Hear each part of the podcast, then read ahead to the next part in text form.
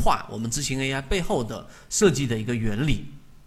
首先，点线面体我们都知道是这个呃在交易过程当中，或者说在创业过程当中非常重要的点。这个是曾明教授啊提出来的，这个阿里的曾明教授。那里面的点线面体里面包含着什么呢？其实所有的这一种道理到最后都是相通的，这一个殊途同归的。查理芒格也给我们去讲过，什么叫思维隔山，就是我们不能单一的视角去看一个事物，不能用单一的模块去看一个事物。他最有名的一句话就是：手里拿着锤子的人看什么都是钉子。也就是说，如果你是技术分析的交易者。那你可能看什么都是通过技术分析来交易，你绝对是会看不上价值分析的交易者的。而价值分析的交易者可能偏中线、偏长线，他们认为价格总是围绕着我们所说的价值波动的。他们同样会看不起那一些技术分析的交易者，认为他们是在自己这一个脑中里面啊这一个自洽。但无论是哪一种。我们从查理芒格，从刚才我所说的曾明教授所说的这个点线面体，我们都要知道，用多种角度和维度去看待事物，会让我们把事物的这一个全貌看得更啊真实。那好，我们回归到我们所说的这个交易。那交易当中，大家注意，也就是说，很多交易者可能我们在选股的时候，各位也可以去思考，你是不是有一些点？什么叫点呢？就在交易选股过程当中，你有没有一些标准化的这个选股条件？这就是我所说的点，可能是突破半年线，可能是 KDJ 金叉，可能是 MACD 的这个金叉，可能是 MACD 的背驰都可以。但你必须得有我们所说的这一种标准化的选股条件，而不是我们所单纯所说的感觉，或者我靠着这一个啊演员啊，这一个是不可靠的。并且呢，它是非常的不标准的。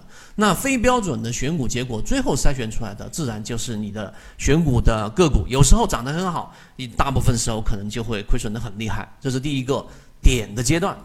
第二个阶段呢，就是我们说说线。那么，当你有一些点之后，你要开始做我们说的第二个关键词。以前我们在圈子里面最经常说的叫做分类，也就是以你不同的交易的筛选的点。它有些是技术分析，它有一些是基本面分析，也就是我们常说的价值分析，而有一些可能是资金分析、资金面的分析。那你必须得给它做一个分类。那有了这样的一个分类之后，不同的这一个点，那连接起来就会成为我们所说的线。而查理芒格所说的思维格栅，就是我们要找到不同的这一种分类标准之下形成的第三点，我们所说的面。也就是我们常说的筛选的模型，也就是我们把不同的点连成了线，最终形成了一个面。而这个面，我们可以把它理解为每一个交易模块。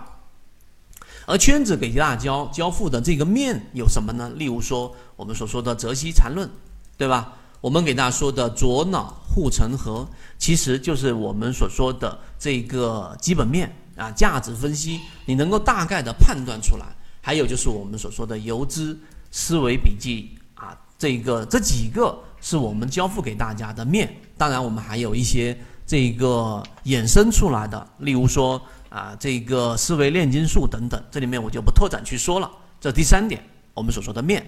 最后一点就是我们所说的体，这是圈子走到最后会交付给大家的，就是我们会把不同的面。啊，全部整理成一个我们说的一种三维的角度啊，例如说，你可以看到技术分析，可以看到基本面分析，你可以看到我们说的筹码分析。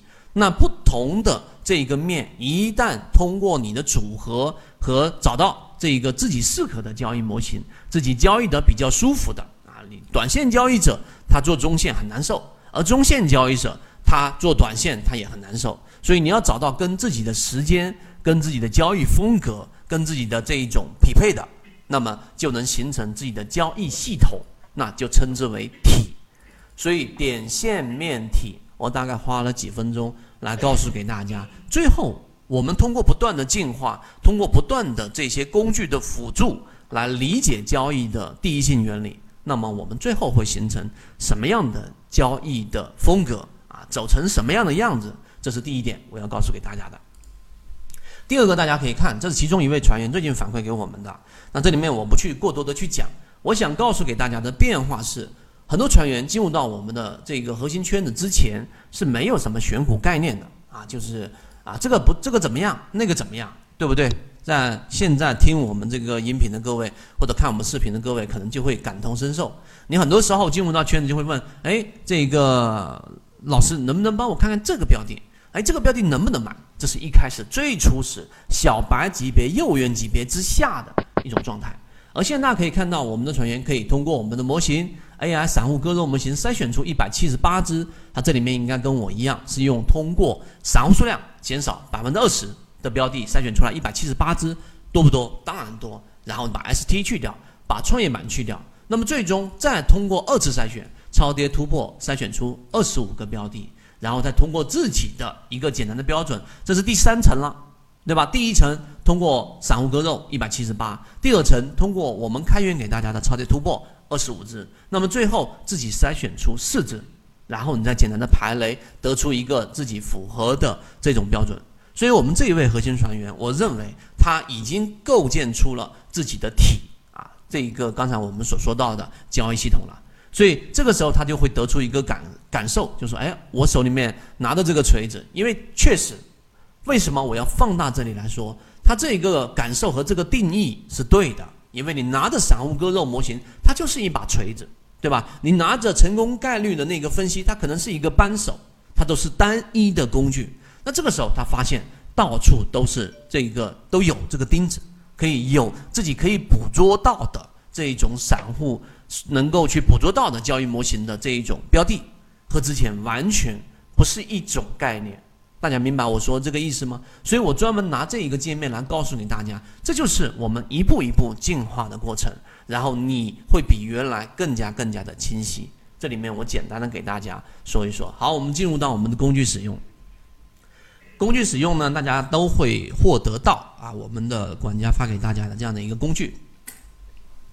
散户割肉模型，那这里一个工具呢，就是这样的一个呃界面。然后呢，首先你双击就可以了。我们给大家做成了一个 exe 的这样的一个呃点击就可以直接使用的一个工具。那么这个过程当中呢，大家可以获得到啊，只要参与到我们的知行 AI，而我们的高价是跟两年存续，直接找管理老师，想要获取到哪一年。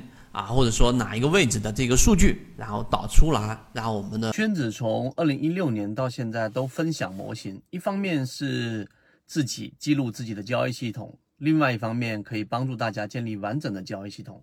系统进化模型可以一步关注泽西船长公众平台。